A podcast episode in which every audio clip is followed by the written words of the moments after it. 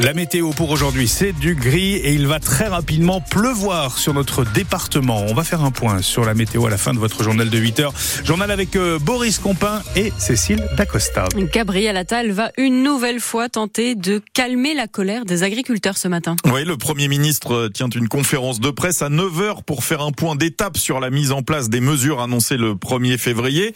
Ce qui est sûr, c'est que certains agriculteurs restent dans une grande précarité à tel point qu'ils sont obligés avoir un deuxième métier pour avoir de quoi vivre. C'est le cas de Philippe Bourdeau, agriculteur à Brizet dans le Bouchardais. Lucie Loconi est allée le rencontrer.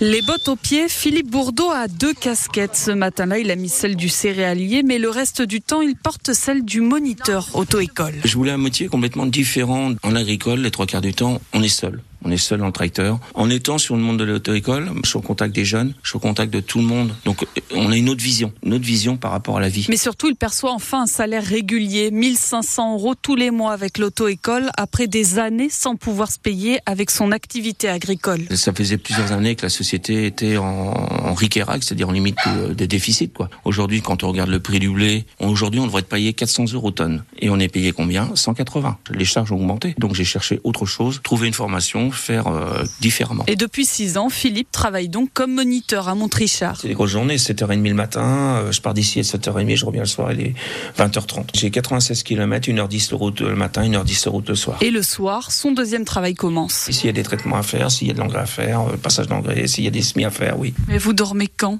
Quand je peux. La réponse est simple, c'est quand je peux. Impossible pour Philippe de stopper son activité de céréalier car malgré les difficultés, son fils un jour reprendra la ferme familiale, dit-il. Et par ailleurs, des agriculteurs organisent encore des actions sporadiques dans quelques départements. Hier soir, par exemple, en Haute-Saône, près de Vesoul, des membres de la FNSEA et des jeunes agriculteurs ont intercepté et vidé un camion-citerne de lait destiné à Lactalis. Ils accusent cette entreprise de ne pas assez payer les producteurs. Le tribunal de commerce de Bordeaux se prononce en fin d'après-midi sur l'avenir de 26 des 57 magasins français de l'enseigne Galerie Lafayette. Si le plan de continuation d'activité est rejeté, ces 26 magasins, dont celui de Tours fait partie, ces 26 magasins donc pourraient fermer. Les Galeries Lafayette sont installées depuis 1934 rue Nationale. Les gendarmes ont coursé un automobiliste pendant plusieurs dizaines de kilomètres hier matin en Indre-et-Loire. Une course-poursuite qui s'est achevée à Château-Lavalière quand la voiture du chauffard s'est encastré dans un autre véhicule juste en face de l'école Saint-Joseph. En fait, Romain Desec, tout est parti d'un simple refus d'obtempérer à Fondette. Il est 10h15 lorsque ce conducteur d'une Peugeot 307 grise passe devant les gendarmes à Fondette. Les militaires lui font signe de s'arrêter, simple contrôle routier, mais l'automobiliste qui transporte ses enfants ne s'arrête pas. Au contraire, la voiture file en direction de la Membrole sur Choisy. Huit militaires le suivent à distance, mais rien à faire. La Peugeot atteint les 120 km heure sur la D959, celle qui mène à Château-Lavalière. Juste à l'entrée de cette commune, les gendarmes disposent des pour stopper le conducteur. En vain, la voiture grise entre dans le bourg de Château-Lavalière et vient s'encastrer dans une voiture stationnée devant l'école Saint-Joseph. Les gendarmes procèdent alors à l'interpellation du chauffeur qui est placé en garde à vue. Ces deux enfants à bord sont très choqués. Ils ont été transportés à l'hôpital Clocheville de Tours pour des examens de contrôle. Un enseignant a déclenché l'alerte intrusion hier après-midi au collège Ronsard à Tours-Nord. Il venait de voir dans l'établissement deux individus inconnus. Les élèves ont immédiatement appliqué le protocole prévu dans cette situation, à savoir rester confinés dans les classes, loin des fenêtres et sans faire de bruit. Les policiers se sont rendus sur place. L'alerte a finalement été levée une quarantaine de minutes plus tard. Pour la première fois, des résistants étrangers vont entrer au Panthéon ce soir. Oui, Misak Manouchian a été fusillé par les nazis il y a 80 ans aujourd'hui parce qu'il luttait contre l'occupant allemand en compagnie de sa femme, Mélinée notamment. Ces deux résistants communistes d'origine arménienne reposent dans le même caveau, un caveau sur lequel seront inscrits les noms de 23 autres résistants, membres de leur réseau. La cérémonie présidée par Emmanuel Macron débute à 18h30. Vous pourrez la suivre en direct vidéo sur francebleu.fr.